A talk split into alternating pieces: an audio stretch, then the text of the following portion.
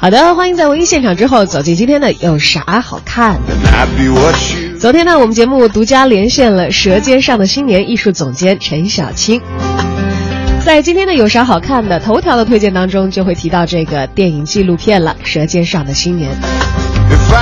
《舌尖上的新年》导演、摄影、作曲、解说，全部都是《舌尖上的中国》原班人马。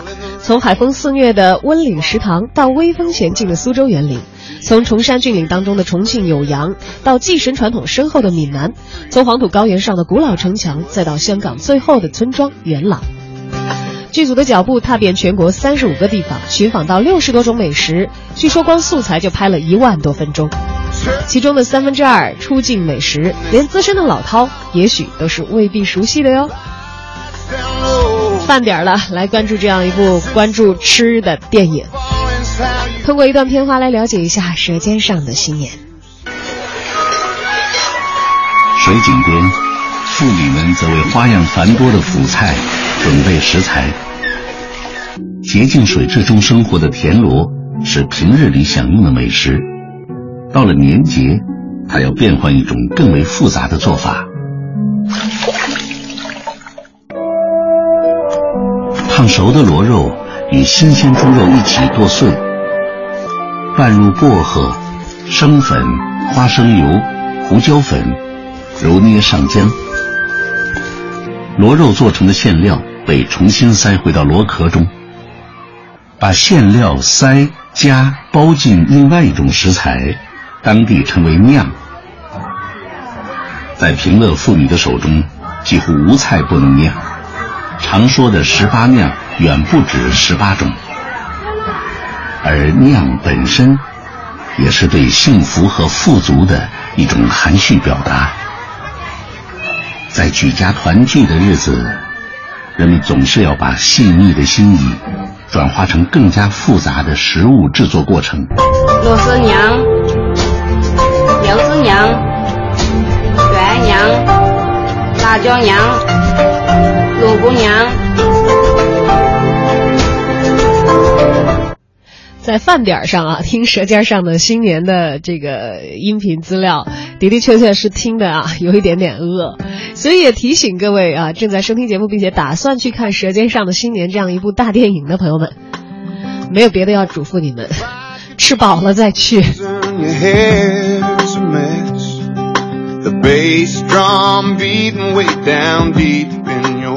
有啥好看的？接着再来关注一下电视荧屏，电视剧《主妇神探》今晚呢将会登陆浙江卫视，由李小璐、贾乃亮夫妇主演。主妇神探的主是煮饭的煮，这又跟美食沾边了。顾名思义，主角呢是厨娘。这部剧定位在民国时期，以搞笑的风格讲述由贾乃亮饰演的神探和李小璐饰演的厨娘欢乐的破案秀。有啥好看的？首先我们把宣传片给大家送上。你不会假借破案之名，一次次的吃我豆腐？就算你是块豆腐，是臭豆腐，每次见到你我都倒了血霉了。你有多远滚多远。演技走心，造型端庄。我们白子呢，白子呢，白白白子呢！主妇神探欢喜开年，欢喜开年啊！果然是离不开舌尖上的新年，也是主打的这个美食的元素。至于究竟是什么样呢？欢迎大家到时候一看究竟，再来参与我们的节目直播讨论吧。接下来是电影方面，《唐人街探案》。继《北京爱情故事》之后，陈思诚自编自导了这部喜剧的动作片，邀来了王宝强、刘昊然、小沈阳等人出演。在电影里，唐人秦风必须在躲避警察的追捕、匪帮追杀和黑帮围剿的同时，完成一系列的逆天任务。当年通过《士兵突击》成就了陈思诚、王宝强的兄弟情，如今二人相隔十年再度合作，能否掀起当年突击的势头啊？但是从目前的这个票房成绩来看呢，《唐人街探案》确实是表现不俗。再来听一下导演陈思诚亲自的介绍吧。我觉得其实已经竞争非常激烈了，没有想到就是老炮和寻龙诀的成绩在元旦期间还是那么好，其实给我们带来的压力还是挺大的。但我觉得这是好事儿啊，证明国产电影现在越做越好。状况看，我们应该是会拍续集的。国产电影最难的就是 IP 的建立，但其实反而国人嗯对连续性的电影，在系列性的电影比较有深的感情。很多电影的成功，就是系列电影的成功，尤其好莱坞的系列电影的成功，证明了这一点。嗯，观众很容易对主人公产生感情，那么就很容易在系列电影里面会会，因为它毕竟省了一个宣传的一个一个步骤，所以我们希望是能把这个系列坚持下去，进行下去，然后真正的打造成属于我们啊中国的福尔摩斯这样。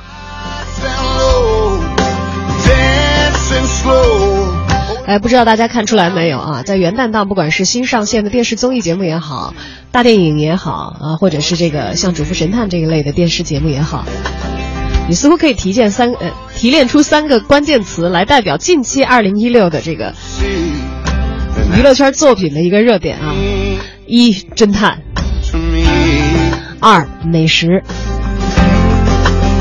be watching me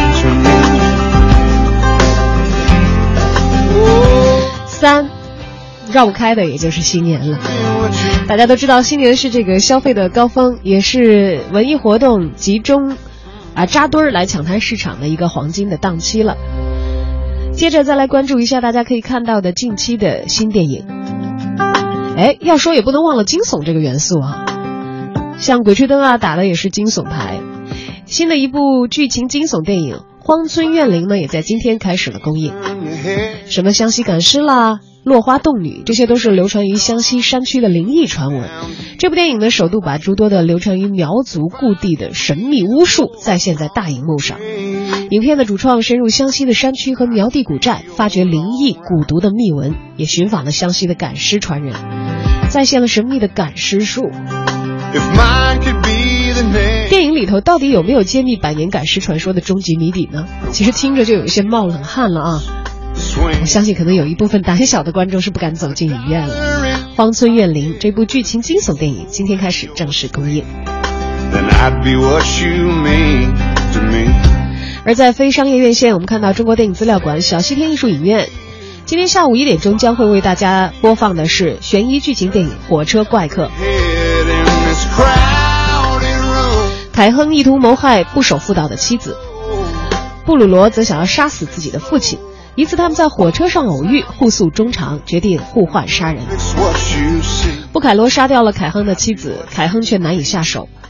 布鲁罗以嫁祸凯亨相要挟，于是凯亨从杀人走向了为洗脱罪责而奔命。通过这部电影，希区柯克揭示了人类内心最为阴暗的一面。火车怪客，中国电影资料馆小西天艺术影院，今天下午一点钟准时放映。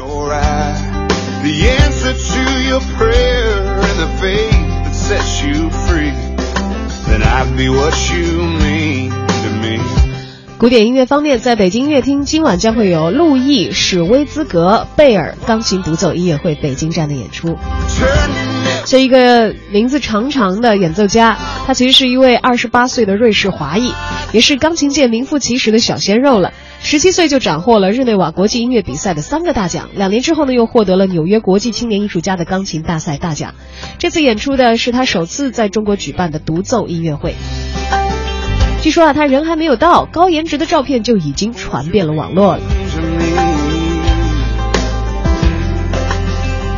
明明可以靠脸吃饭，偏偏要靠才华，说的大概就是他这样的人吧。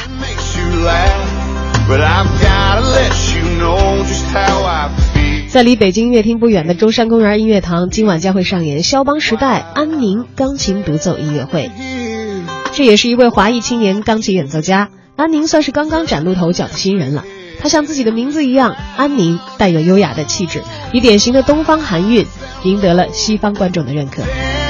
这次他回到家门口演出，特意选择了肖邦的曲目，和他的气质似乎也是比较搭配的。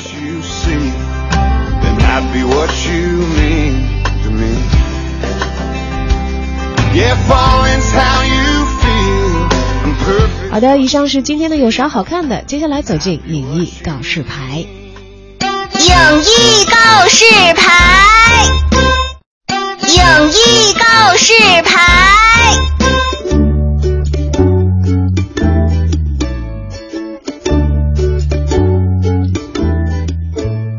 大家好，我是来自有的票务的范拓，今天给大家推荐的演出是，将于十二月二十四日起到二零一六年一月二十四日，在首都剧场上演的北京人艺原创新戏。由演而优执导的杨立新执导的话剧《排放》，每年北京人艺的原创大戏都会吸引大批观众的眼睛，今年也不例外。那么这部戏到底是怎样呢？讲的是怎样的一个故事呢？今天我们和大家一起来揭开它的面纱。顾名思义，讲的是北京一座排放。其实听着“排放”二字，我们也能自然的想到背后一定会有很多故事，因为排放实在是一个有着时代感与沧桑感的载体。虽然现在已经很少有人再见排放了。可是那些建立起来的牌坊，却个个都是有故事，有一番悲欢离合、酸甜苦辣的故事，想找人倾诉的。仁义的这部牌坊就是如此。不过，这部戏讲的不是贞节牌坊，也不是凯旋而归建的牌坊，而是一部充满血泪和抗争的牌坊。这座牌坊位于今天北京中山公园，相信不少听众朋友都见过。在公园大门的迎面，有座高大巍峨的汉白玉石头牌坊，房额上镌刻着四个大字：保卫和平。一九零零年，为了保住政权。以慈禧为首的新政府招义和团进京，攻使馆、打教堂，并将德国的驻华公使克林德杀死，导致八国联军攻占北京，开始大规模的烧杀抢掠，京城陷入空前的浩劫。之后，清政府与右翼和签订《辛丑条约》，谈判时，侵略者提出各种无理条件。第一款就是在东三大街为克林德修建一座纪念碑式的汉白玉石牌坊，为了保住慈禧的性命。谈判还没结束，清政府就开工修建了。而这一任务自然就落到了当时京城营造豪之首的蒯家，修与不修，蒯家陷入了内忧外患的危机当中。从大时代背景的动荡不安，到一个家族命运的沉浮，牌坊所讲的故事可谓是冲突不断，一波三折。牌坊绝对堪称是一部有戏的作品。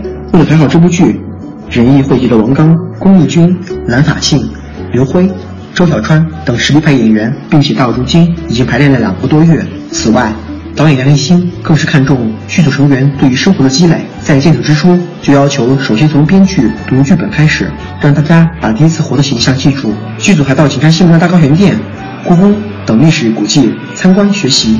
如此用心做出来的话剧，我们怎能不去珍惜？